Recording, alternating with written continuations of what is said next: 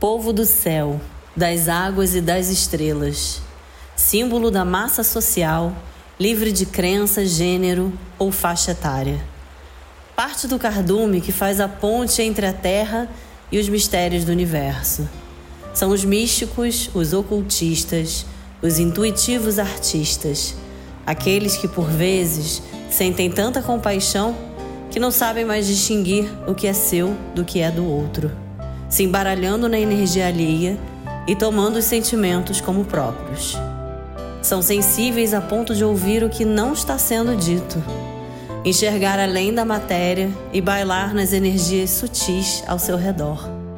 São os curandeiros, pajés e benzedeiras, os médicos, enfermeiros, psicólogos, terapeutas e todos aqueles que são veículo da cura divina, não importa a profissão.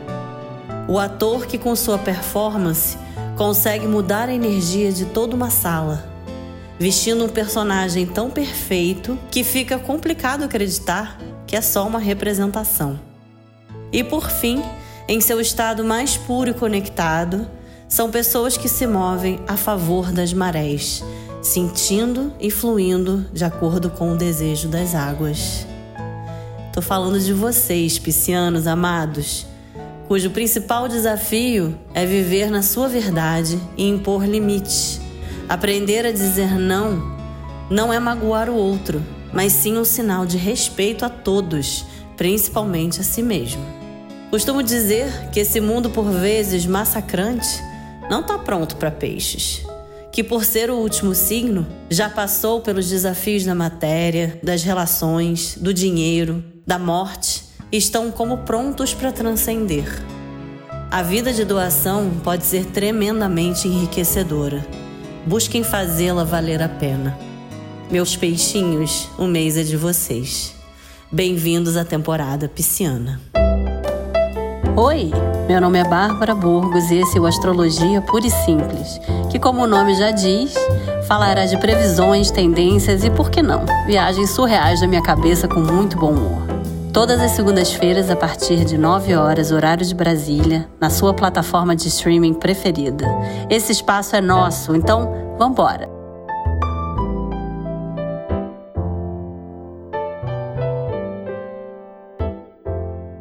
E não podemos esquecer que é semana de lua cheia, navegadores. A lua cheia desse mês se dá no signo de Leão, símbolo de criatividade, alegria de viver, originalidade, a expansão do brilho do próprio sol e um certo drama. Já falei aqui que Leão tem um palco dentro dele. Procure ficar do lado bom dessa expressão para que as narrativas não ganhem força com tamanho exagero. A lua hoje, segunda, entrou em Leão agora de manhã. O dia e a semana começam a toda velocidade, com o ingresso de Mercúrio em Aquário, lugar de genialidade pura e signo onde Mercúrio está exaltado, ou seja, no seu melhor lugar. Costumo dizer também que Mercúrio em Aquário é uma oitava acima de qualquer processo mental, porque aqui a anteninha que Aquário tem conversa com os sapatos ligeiros de Mercúrio produzindo verdadeiros insights, como se uma tela de cinema se abrisse diante dos seus olhos e através dela você visse pequenos trechos de possibilidades futuras, na sua maior parte boas.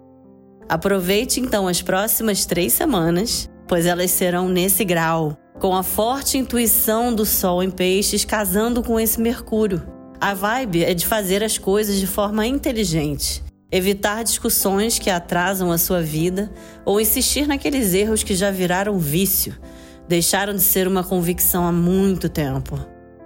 Terça, você tem a chance de dar um daudece nessas situações que perderam o sentido.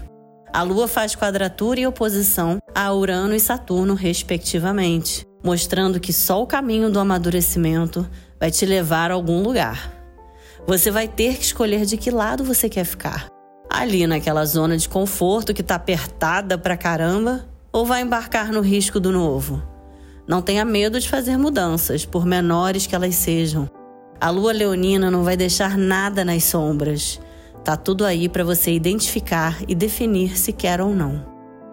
Na quarta, ela entra por fim na sua fase cheia, à tarde, acompanhando uma conjunção de Vênus e Marte em Capricórnio. Na mitologia, esses dois planetas são os eternos amantes: o deus da guerra e a deusa do amor. Vivem uma paixão hollywoodiana. E aqui na Terra, o recado é que, em Capricórnio, tanto o amor quanto nossos projetos de criação e perspectiva de nascimento de novas ideias precisam passar por um período de estruturação e devem sim ser olhados com seriedade para que a coisa seja perene. Nada que atrapalhe o brilho natural desse aspecto, mas é um toque para a gente olhar as coisas como elas são e partir daí, sem essa de tirar os pés do chão. Na quinta, a lua já no organizado Virgem faz ótimos aspectos a Júpiter e Urano, expansão das ideias e ideais. Virgem, por ser signo de terra, fala muito de materialização e realização das coisas. É a tal vida real que mencionei agora há pouco. Como concretizar aquele seu projeto louco, arriscado, porém incrível? Agora até amanhã são dias excepcionais para você traçar esse plano mirabolante. Só senta o DRE na cadeira e faz. Siga firme com as bênçãos do Sol Pisciano na sexta-feira e mostra que veio. Um beijo e até semana que vem. Se você quiser me ler, você pode entrar no site da Veja Rio ou no Instagram da Veja Rio. Lá tem a minha coluna mensal, sempre no início do mês. Ou então você pode me seguir no meu Instagram, barbaraburgos.astrologia. Lá tem textos semanais, tem os meus cursos, tem como marcar consulta comigo.